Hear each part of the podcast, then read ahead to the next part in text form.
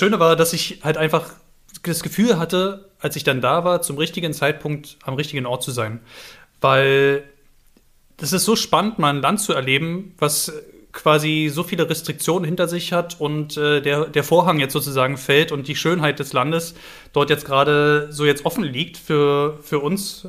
Ähm, ich habe nur freundliche Menschen erlebt, äh, sehr zuvorkommende Menschen und sehr interessierte, also ähnlich wie Lara das gerade beschrieben hatte. Ähm, es war eine sehr, sehr, sehr tolle Erfahrung und vor allen Dingen eine Erfahrung, die man halt einfach selbst machen durfte und ähm, wo man sich im Internet nicht so viel ranlesen kann, weil da geht es wirklich um eine Erfahrung, die man nur persönlich machen kann. Deswegen bin ich auch sehr, sehr dankbar und froh darüber, dass ich dort sein konnte.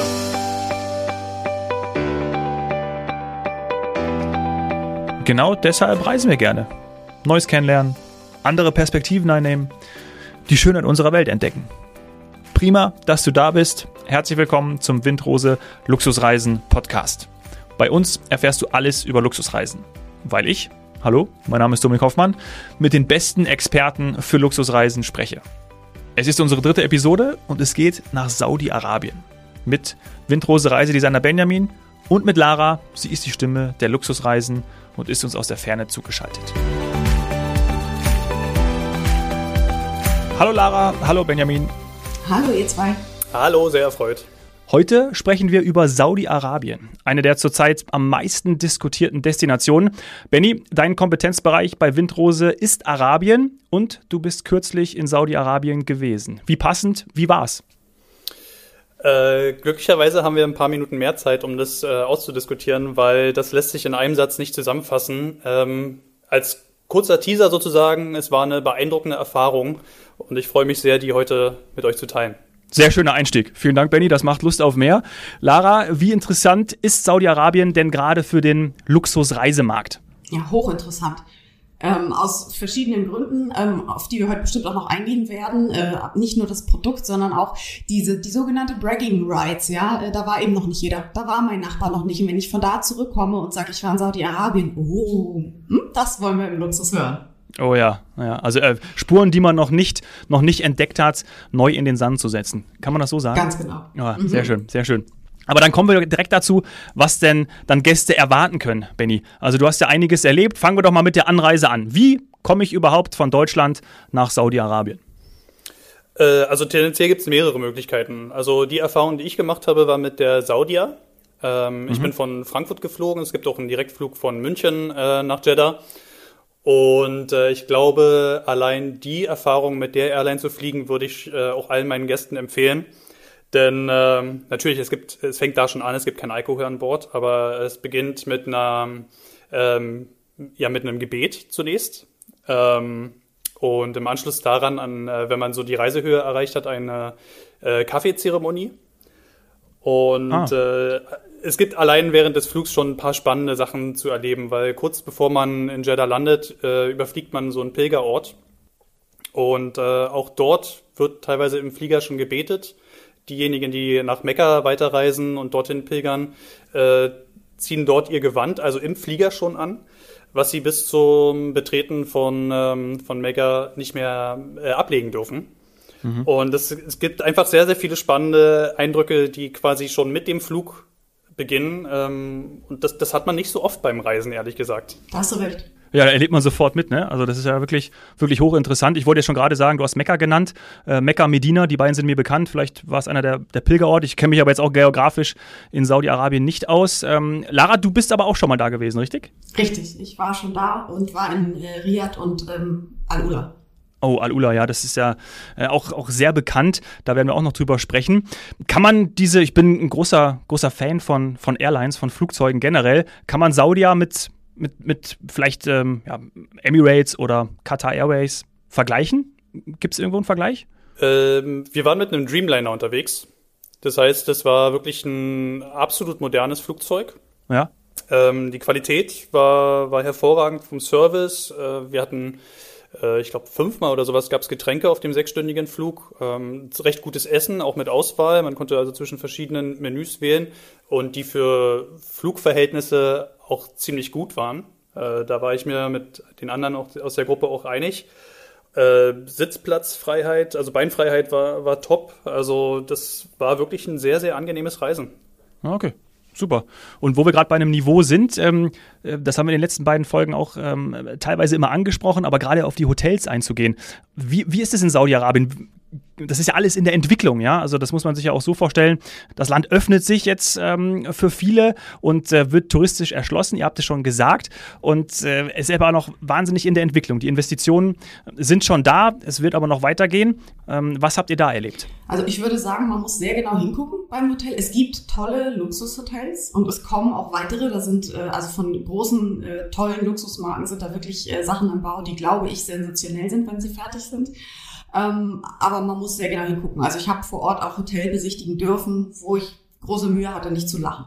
Aber es ist ohnehin jetzt so drei Sterne Niveau oder so. Das würde, glaube ich, auch ein Luxusreisender nicht unbedingt ins, überhaupt in Erwägung ziehen. Mhm. Also es gibt noch zu wenige Hotels, die wirklich ähm, den Vorstellungen von, von Luxus ja, wirklich gerecht werden. Zu wenig würde ich nicht sagen, aber äh, ah, okay. man muss eben genau hingucken, dann kann man sehr schön wohnen und äh, wie gesagt, die Zukunft da, die wird sensationell. Aha. Cool. Ja, Benny, genau. Benny wie, wie, habt ihr gewohnt? Ja?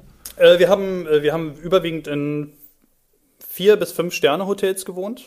Und ähm, ich würde ehrlich gesagt auch sagen, äh, Lara, ich will dir da nicht widersprechen, aber uns wurden natürlich bei diesem FAM-Trip äh, die, die, die tollsten und schönsten Hotels gezeigt und ähm, ich war wirklich echt beeindruckt, ehrlich gesagt, äh, von, von der Ausstattung, ähm, von, vom Service. Ähm, also mir hat das wirklich sehr, sehr viel Laune gemacht und ich habe das in unserem äh, Windrose-Radar sozusagen schon ziemlich gut verorten können. Also die Hotels, die wir gesehen hatten, waren wirklich sehr, sehr spannend. Und auch da das Thema Alkohol, ähm, das äh, ist ja momentan noch, ich sag äh, mit Absicht noch. ich kann es aber noch nicht besser wissen, aber es deutet darauf hin, dass dieses Thema demnächst gelockert wird. Mhm. Ähm, aber spannend fand ich, man musste da nicht auf seinen Wein oder auch auf seinen Gin verzichten, äh, denn als Aperitif konnte man halt eben verschiedene alkoholfreie Gins oder eben auch Weine äh, trinken und es war schon eine ganz spannende Geschichte. Okay. Ja, interessant, was sich da dahingehend auch, auch tun wird. Und jetzt haben wir natürlich auch ähm, ein Land, ja, was äh, zum großen Teil auch aus Wüste besteht. Das heißt, wir sind da auch bei, bei Wüstenhotels, Wüstenlodges zu Hause. Habt ihr das auch erlebt? Ja, und da haben die so ah, tolle Sachen. Und da, also man möchte gar nicht schlafen gehen, weil der Sonnenuntergang sieht mega aus, der Sternenhimmel ist mega über der Wüste, der Sonnenaufgang ist noch viel schöner von den Farben. Ich glaube, ich bin mit, ich weiß nicht, 2000 Fotos zurückgekommen. Oh Mann, ja, das ist, äh, das ist toll. Und äh, ich habe auch gelesen, es gibt einen es Expresszug. Ja, also das nochmal zum Thema, zum Thema Reisen vor Ort, weil es ist ja ein, ein riesiges Land. Ich habe mal irgendwo gelesen, 13. größtes oder 14. größtes Land äh, der, der Erde. Also wirklich äh, wahnsinnig, wahnsinnige, wahnsinnige Weite. Ähm, wie reist man dann im Land? Also wie, wie habt ihr das gemacht? Also wir waren überwiegend mit dem Flieger unterwegs, beziehungsweise halt mit äh, Reisebussen. Ähm, wir sind äh, erst nach Jeddah äh, geflogen und von dort äh, nach Tabuk geflogen und von dort mit dem, mit dem Bus dann nach Alula. Äh, es gibt auch eine Möglichkeit, direkt nach Alula zu fliegen, aber das war an dem Tag nicht möglich. Ähm, aber ich sag mal, quasi auf dieser Luftlinie liegt ja auch dieser Expresszug, von dem du gerade gesprochen hast. Den ja. haben wir aber nicht gesehen. So, ne? Also ich mhm. habe nur davon gehört. Aber das muss auch eine spannende Erfahrung sein mit diesem, ich glaube, 300 km/h schnellen Zug dann eben durch, durch die Wüste zu brettern. ja, Wahnsinn. Auch irgendwie so ein bisschen surreal, ne? diese Moderne ja. da zu haben ähm, in der Wüste, aber das macht ja das Land auch aus. Äh, das traditionelle Saudi-Arabien, die Historie, von dem wir jetzt ja auch schon gerade äh, besprochen haben. Was, was habt ihr dahingehend mitgenommen? Was ist euch da in, in Erinnerung geblieben, Lara? Wie, wie, wann, wann, wann warst du das letzte Mal dort? Bisschen länger her, oder? Äh, ganz kurz vor der Krise. Nee, ah, ja. im Januar 2020, glaube ich. Ah, cool. Ja. Was hast mhm. du, was hast du behalten, so von gerade diesem, gerade auch, glaube Al-Ula da mal angesprochen, ähm, Tal der Fantasie genannt, äh, ist ja, muss ja wirklich unfassbar schön sein. Absolut. Also es ist ähm, tatsächlich ein absoluter Traum. Landschaftlich kann man sich das so vorstellen wie Südwesten der USA, ja, rote Felsen, rötlich, äh, rötlicher Sand, äh, aber ohne Menschen. Das ist also man hat da alles für ja. sich. Ähm, und in der Tat. Stichwort die, Privatsphäre? Genau. Aber die Historie, die man da vor Ort erleben und anfassen kann, da war ich wirklich sprachlos. Da gibt's den, äh, den äh, Jabal Ikma, der wird auch Library Rock genannt, ähm, weil da über die mhm. Jahrhunderte und Jahrtausende alle, die mal vorbeigezogen sind, haben Infos hinterlassen oder ihre Bildchen oder einfach nur ihre Unterschrift. Und das, die älteste da ist 640 vor Christus entstanden. Und weil es ja Wüste ist, alles super erhalten. Es sieht aus, als hätte es da einer vorgestern eingeritzt. Fand ich äh, sehr, sehr, sehr beeindruckend. Ähm, und dann hat man natürlich eine UNESCO-Welterbe, äh, Weltkulturerbestätte in Al-Ula, das ist ähm, Hegra. Da kann man sich jetzt vorstellen, Jordanien, Petra, aber ohne Menschen. Also wir waren zu hm. fünf da als Reisegruppe und wir waren die einzigen. Oh, das ist ja wahrscheinlich dann wirklich Eindrücke, die, die einen richtig, die einen richtig emotional auch mitnehmen. Ne? Also ja, wenn man, wenn man wirklich da äh, alleine ist vor so einem, vor so einem, ja, vor so einem Monument, das ist ja, äh, boah, kann, kann ich richtig nachempfinden. Wie, wie, wie war es bei dir? fürchtig. Ja, mhm. ja, das ist das richtige Wort, ja. Benny, hast du auch der gleichen Erfahrung gemacht? Ich habe äh, im Moment Gänsehaut, weil äh, ich habe dieselben Erfahrungen gemacht. Ich weiß ganz genau, wovon Lara spricht. Und ähm, zunächst mal, mich erinnerte das auch ähm, an Amerika. Letzten Endes ist es einfach wirklich eine, eine Bilderbuchwüste mit den Canyons, mit den Steinformationen, ähm, mit Oasen noch auch äh, immer mal wieder. Also es sieht so spannend aus. Ähm, und gleichzeitig diese Abgeschiedenheit, diese ähm, ja, Weltkulturerbe. Mhm. Und ähm, Hegra, wenn man vor diesen, vor diesen Felsgräbern steht, ist es wirklich atemberaubend. Also und, und dieser, dieser Moment tatsächlich einer quasi der ersten zu sein, äh, die die Gelegenheit haben, sich diese Gräber anzuschauen, das ist schon, das ist schon beeindruckend. Ja. Wie war es dann auf der anderen Seite in der Moderne, in diesen, dieser hochentwickelten Metropole Riyadh? Benny, wie war es da für dich? Das ist ja auch ähm, ja, wahnsinnig sein, dann in so einer, in so einer, in so einer Hauptstadt zu sein, Millionenmetropole, ja, wartet mit einer Skyline auf. Das ist ja wirklich auch dann der komplette Gegensatz. Saudi-Arabien ist einfach so spannend, weil es gerade, weil es ein Land der Kontraste ist. Ähm, also ja, was, was so die Moderne und eben diese ja, Jahrtausende alte Kultur anbetrifft, die, die das, die immer noch erhalten blieb. Und ähm, Riyadh ist da, ähm, es ist einfach futuristisch, ähm, auch, auch ein Lichtmeer. Ähm, es gibt diese Riyadh Season, äh, die, glaube ich, tendenziell eher, wie, was Season eigentlich vermuten, vermuten lässt, nur so ein über paar Wochen oder sowas äh, geplant war. Mhm. Ähm, aber da alles gerade so aus dem Dornröschenschlaf erwacht, auch die Kultur, äh, endet diese Riyadh-Season nicht. Und das ist einfach äh, eine phänomenale ähm, äh, Lichtinstallation, ganz, ganz viele LED-Wände, verrücktes Farbenmeer. Ähm, und Einfach spektakulär. Einfach spektakulär. ja, genau. Ja. Und in Riyadh gibt es dann auch Luxushotels? Natürlich. Ja, genau. Genau. Ich, ja. ich glaube, was so ein bisschen der Aufhänger ist, ähm, warum dieser Luxustourismus oder die Infrastruktur noch nicht ganz so, ähm, oder besser gesagt, dass sie schon vorherrscht, liegt daran, dass es ja diese Pilgerstätten gibt. Und da gibt es einige aus der ganzen Welt, die natürlich auch luxuriös pilgern möchten. Mhm. Und das heißt, es gibt diese Hotels schon seit einiger Zeit, auch wenn sich das für den äh, breiten Tourismus erst seit einigen Jahren geöffnet hat, das Land. Genau. Ah, okay. Und so ist es in Riyadh eben auch. Äh, da gibt es phänomenale Hotels, die wirklich eigentlich keinen Wunsch offen lassen. Hm, was ein bisschen spannend ist, ist, glaube ich, dass momentan so eine Differenzierung zwischen den ähm, zwischen den Nationalitäten de des Tourismus noch nicht so ganz vorherrscht. Ich habe mit ganz, ganz vielen gesprochen, die äh, überwiegend in Kanada zum Beispiel studiert haben. Ist sowieso eine sehr, sehr junge Bevölkerung. Und äh, die haben sozusagen den amerikanischen Anspruch an Tourismus. Ja? Das heißt, äh, alles, was ein bisschen länger ist als der SUV, wird auch gefahren und nicht gegangen. und, ähm, und so müssen sich, glaube ich, die äh, Touristiker in der Gastro und im Tourismus so nach und nach auch an die verschiedenen Bedürfnisse des, äh, der, der Herkunftsländer der Touristen äh, so langsam gewöhnen. Aber das ist ein spannender Zeitpunkt momentan, weil alles momentan, wie gesagt, aus dem Dornröschenschlaf gerade erwacht ist und das ist ein spannender Zeitpunkt, genau jetzt dabei zu sein.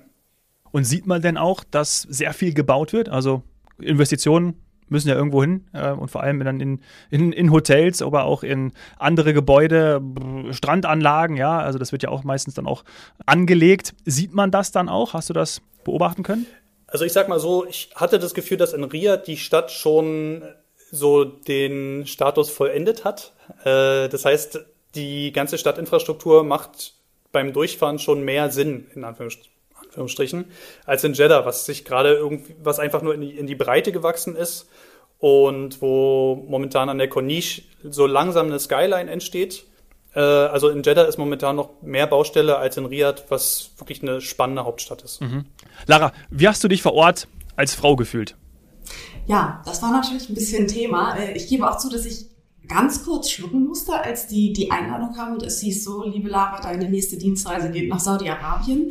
Natürlich hat man erstmal irgendwelche Klischees im Kopf und denkt so, ist das eine gute Idee als Frau?